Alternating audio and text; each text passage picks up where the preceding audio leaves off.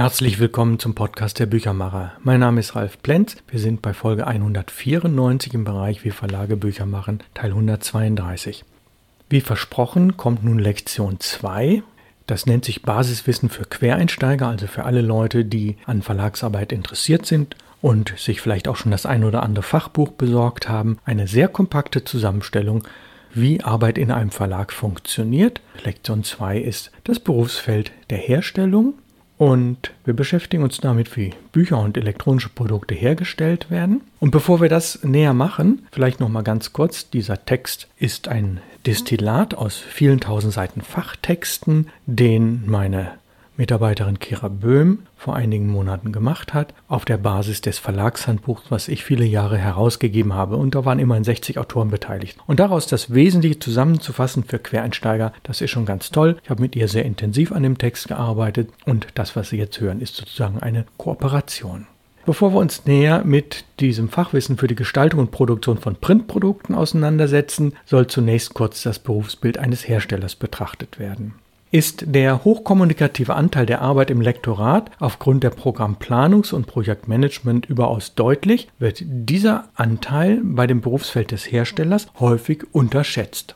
Die Kommunikation mit Mediengestaltern, Setzern und Druckereien und der Buchbinderei und damit einhergehend die Organisation von Terminen sind ebenso wichtig wie das im Folgenden vorgestellte Fachwissen eines Herstellers. Ja, und dieses Themenheft Lektion 2 hat also insgesamt 15 Abbildungen und das ist äh, im Grunde genommen nur zu konsumieren, wenn Sie jetzt den Text von mir hören und gleichzeitig aber auch sich das Heft anschauen, denn die Abbildungen erläutern vieles. Wir werden drei Aspekte in, diesem, in dieser Lektion haben. Die Makrotypografie, der sogenannte Rahmen, die Mikrotypografie, das Bild und dann vom virtuellen ins reelle, Papierdruck und Bindung. Wir fangen an mit dem ersten Teil der Makrotypografie.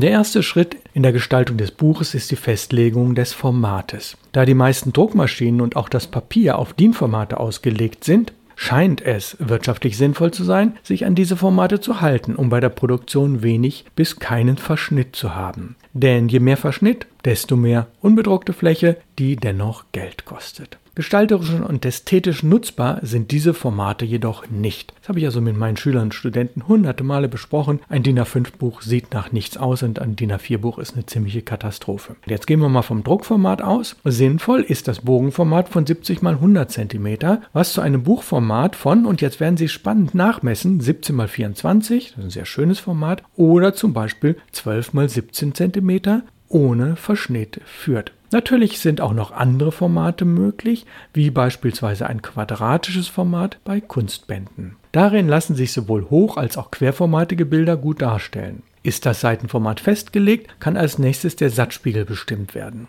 Der Satzspiegel bezeichnet die Fläche, in dem die aktiven Elemente eines Buches, zum Beispiel Überschriften und Text, stehen und ist mit der Satzbreite mal Zeilenzahl in der Höhe definiert.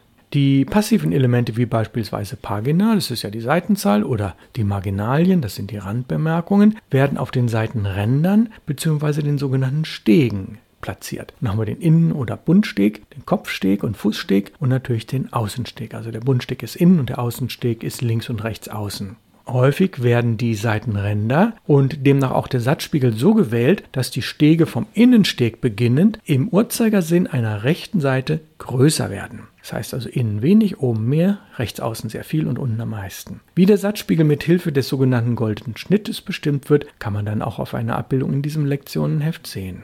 Sollen in dem Satzspiegel mehrere Spalten und zudem noch Bilder oder Grafiken platziert werden, bietet sich die Verwendung einer Rastergliederung an. Hierbei wird der festgelegte Satzspiegel in kleinere Raster unterteilt, die dann beispielsweise die Größe und die Platzierung von Bildern bestimmen. Die Anordnung von Text, Bildern, Tabellen usw. So wird als Layout bezeichnet. In der heutigen Ära des Desktop Publishing, Abkürzung DTP, werden hierfür Computertools wie beispielsweise Adobe InDesign verwendet. Nächste Kapitel, Kapitel 2, die Mikrotypografie oder das Bild. Während die Makrotypografie den Rahmen für den Text bestimmt, werden bei der Mikrotypografie das Schriftbild sowie die Abstände festgelegt. Einflüsse auf das Aussehen eines einzelnen Buchstabens haben die Schriftfamilie und der Schriftschnitt. Schriften werden grundsätzlich in Serifen und Serifenlose, Schreib- und Symbolschriften unterteilt. Da gibt es noch ein paar mehr. Während Schriften einer Schriftfamilie sich durch verschiedene Schriftschnitte, zum Beispiel Strichstärke bzw. leicht, fett, kursiv, das wäre dann die Neigung, oder Buchstabenbreite, zum Beispiel schmal oder breit, unterscheiden. Das Aussehen eines Wortes wird durch die sogenannte Laufweite, das heißt wie eng gesetzt bzw. wie weit die einzelnen Buchstaben voneinander entfernt sind, bestimmt. Die Fachbegriffe für die Vergrößerung bzw. Verkleinerung der Abstände innerhalb des Wortes sind Sperren und Unterschneiden. Neben der Laufweite eines Wortes wirkt sich natürlich auch der Abstand zwischen einzelnen Wörtern auf das Aussehen einer Zeile aus. Sowohl bei der Laufweite als auch bei dem Wortabstand einer Zeile gilt, zu eng Ebenso wie zu weit kann den Lesefluss der Leser negativ beeinflussen. Sowohl die Laufweite als auch der Wortabstand werden bei der Erstellung einer Schrift von dem Hersteller mitbedacht, sodass sich in der Regel an die Grundeinstellungen gehalten werden kann. Das ist also, die Schriften sind meist relativ gut zugerichtet. Hingegen sollte man bei Versalien und Kapitälchen zusätzlich um ca. 5% bis 10% sperren. Das wird bei Void kaum möglich sein. Dafür braucht man ein professionelles Layout-Programm und die Schriften müssen natürlich auch echte Kapitälchen haben. Aber das ist ein Spezialkapitel, mit dem wir uns vielleicht später nochmal beschäftigen. Über die Zeile hinaus wird das Aussehen des Textes durch die Schriftgröße, den Zeilenabstand und die Absatzausrichtung beeinflusst. Mit der Schriftgröße wird die Höhe eines Buchstabens bezeichnet und in den gängigen Layout-Programmen in Punkt oder Point gemessen. Auch das Thema wollen wir nicht vertiefen, denn da gibt es 6% Unterschiede zwischen Punkt und Point. Für die typografische Gestaltung eines Textes gibt es Schriftgrößengruppen, an die sich üblicherweise gehalten wird. Die kleinere Schrift ist die Konsultationsschrift, das sind 6 bis 8 Punkt, beziehungsweise 1 bis 2 Punkt unter der Schriftgröße für die Grundschrift. Konsultationsschrift nimmt man zum Beispiel für Fußnoten oder Marginalien.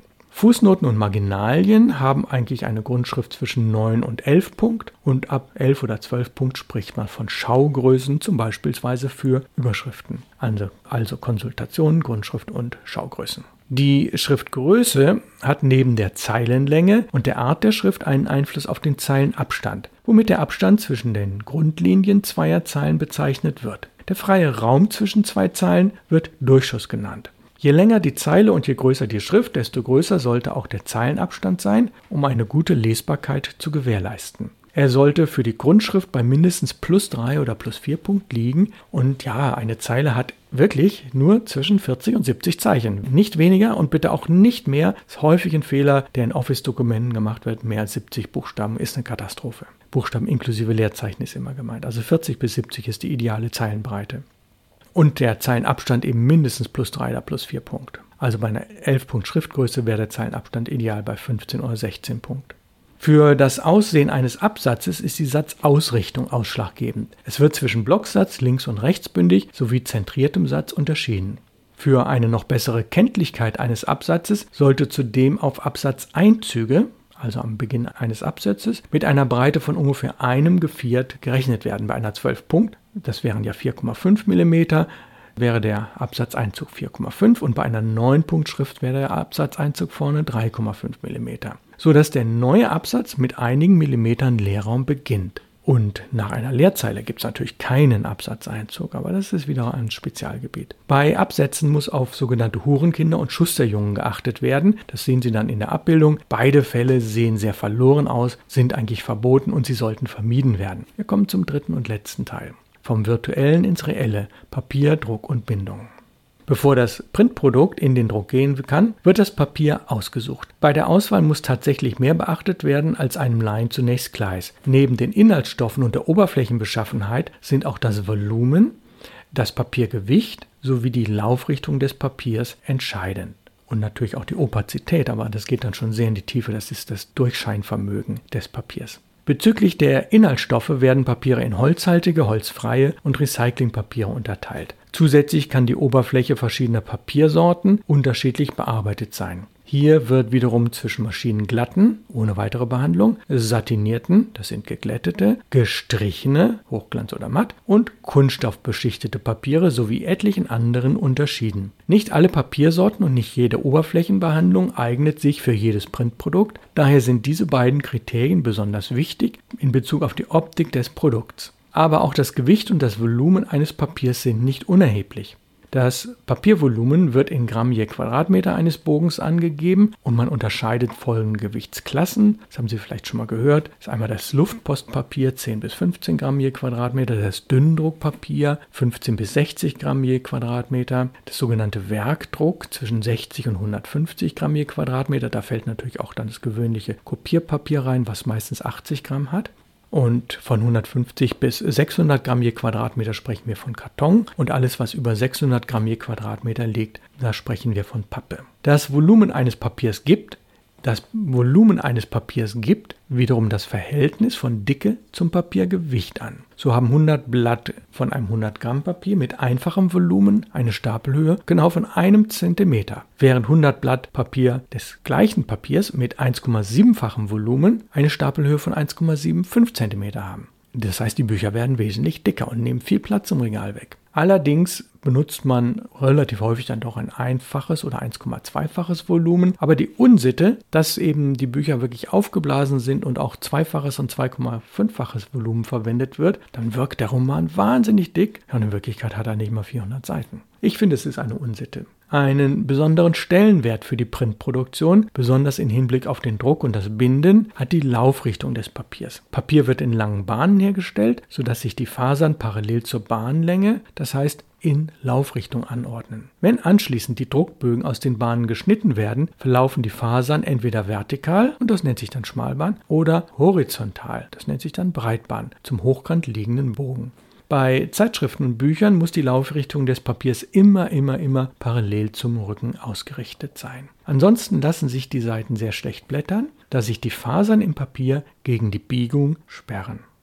Ist das Papier ausgesucht, kann das Printprodukt bei einer Druckerei in Auftrag gegeben werden. Auch beim Druck gibt es letztlich verschiedene Verfahren, die in Frage kommen. Hochdruck oder der Buchdruck für spezielle Produkte, der Tiefdruck bei Zeitschriften, der Flachdruck, das ist der Offsetdruck, das gängige, der Siebdruck eigentlich nur für Kleinauflagen interessant, für künstlerische Dinge und dann natürlich all das, was sich unter Fotokopie, Laserdruck und Digitaldruck zusammenfassen lässt. Das sind technisch alles die gleichen Verfahren, wobei es gibt im Digitaldruck eine spezielle Sparte, das ist eben ein ganz spezieller Tintenstrahldruck, da kommen wir später mal zu, unter dem Namen Quantum von HP entwickelt, wo sowohl Tinte benutzt wird als auch Lack. Das ist also der einzige Digitaldruck, der wirklich archivfest ist. Alle anderen Digitaldrucke sind nicht archivfest, weil sie technisch wie eine Fotokopie sind. Heutzutage sind allerdings vor allem der Offsetdruck und der Digitaldruck die gängigen Verfahren, da sie im Vergleich zu den anderen am kostengünstigsten sind. Spielen die Kosten keine Rolle, so können natürlich andere Drucktechniken ebenfalls attraktiv sein. Besonders der Hochdruck, also der klassische Buchdruck, ist bei bibliophilen Ausgaben aus nostalgischen Gründen vielleicht sogar sinnvoll. Neben der Entscheidung über das Druckverfahren ist für einen Verlag insbesondere das Verhältnis zwischen Buch, Papier- und Druckformaten sowie die Anordnung der sogenannten Nutzen vor der Vergabe eines Druckauftrages entscheidend.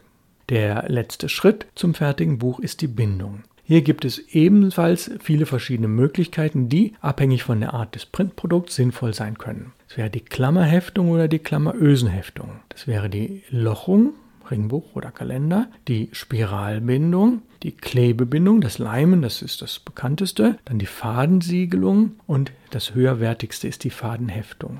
Während die Klammerheftung häufig für Zeitschriften verwendet wird, finden die Klebebindung, Fadensiegelung und Fadenheftung dagegen eher bei Büchern Verwendung. Bei letzterem wird zwischen Hard- und Softcover bzw. Deckenband und Broschur unterschieden. Bei ersterem besteht der Einband meist aus drei starken Pappen, die mithilfe zweier Vorsatzpapiere vorn und hinten mit dem gebundenen Buchblock verklebt werden und dann gibt es natürlich noch eben den Bezugstoff.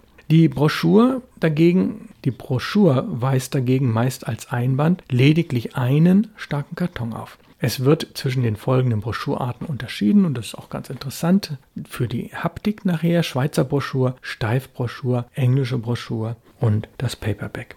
Ja, und die vielen Abbildungen, und damit müssen wir für heute aufhören mit der Lektion 2. Die vielen Abbildungen erläutern das Ganze natürlich, unter anderem auch, welche Druckformate sinnvoll sind und ja, wie sich die verschiedenen Bindesorten unterscheiden. Also für heute müssen wir Schluss machen. Lektion 2 gibt es als Heft von zwölf Seiten, zwölf farbige Seiten im Webshop des Input Verlags www.input-verlag.de zu kaufen. Lektion 2 beschäftigt sich mit dem Thema Herstellung mit sehr vielen farbigen Abbildungen. Für heute war es das. Freuen Sie sich auf nächste Woche. Nächste Woche kommt der Podcast Nummer 195, wie Verlage Bücher machen, Teil 133. Und ja, dann ist es der abschließend dritte Teil zum Thema Basiswissen für Quereinsteiger, Lektionen 3. Ich wünsche Ihnen alles Gute, kommen Sie gut durch die Woche. Auf Wiederhören aus Hamburg. Grüßt Sie ganz herzlich Ralf Plenz, der Büchermacher.